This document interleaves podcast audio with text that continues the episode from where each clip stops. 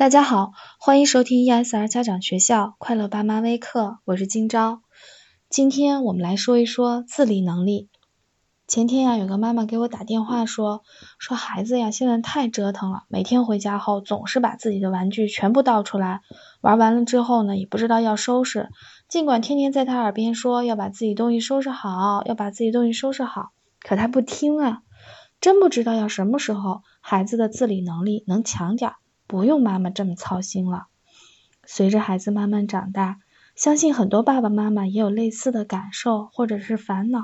我的孩子什么时候能够学会收拾自己的玩具，学能学会看完的故事书自觉的放回原处？孩子的自理能力到底是怎么培养的呢？首先，我们从自理能力的字面意思来看，自理能力就是自己的事情要学会自己处理。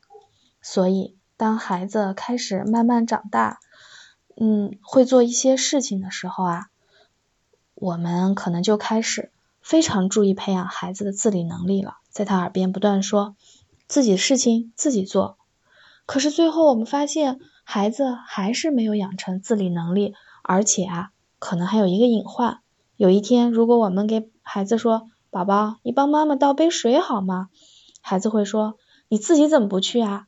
自己的事情自己做，那我们可就傻眼了。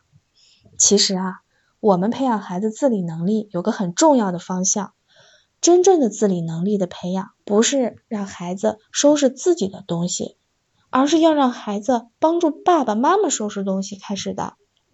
比如说，如果我们希望孩子能按时起床，我们不是要求他啊，你要按时起床啊，孩子很难坚持。我们要让孩子说，嗯。让孩子明天早上你来叫爸爸妈妈起床，好不好？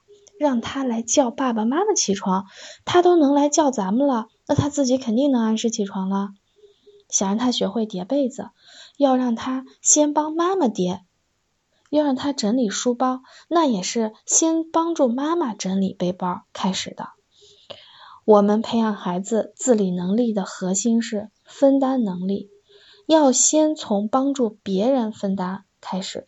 如果孩子都可以把咱们的屋子收拾的井井有条，那他自己的屋子肯定没问题了。所以啊，我们培养孩子的分担能力，嗯，其实是一个重要的核心。父母啊，要能下得了这个心，让孩子来承担我们。其实，在这个过程中，孩子才能真正的成长起来，而他的自理能力呢？也能成长到我们想要的那样。其实一个孩子从小到大，我们就是希望他能越来越独立，能把自己照顾好。可是我们想想了，如果一个孩子都能把我们照顾好，那照顾他自己，那还不是一件最简单的事儿了？所以，如果希望孩子有很强的自理能力，一定先培养孩子能够关注、分担爸爸妈妈。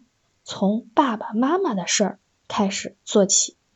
今天就到这里，感谢收听，快乐就是这么简单。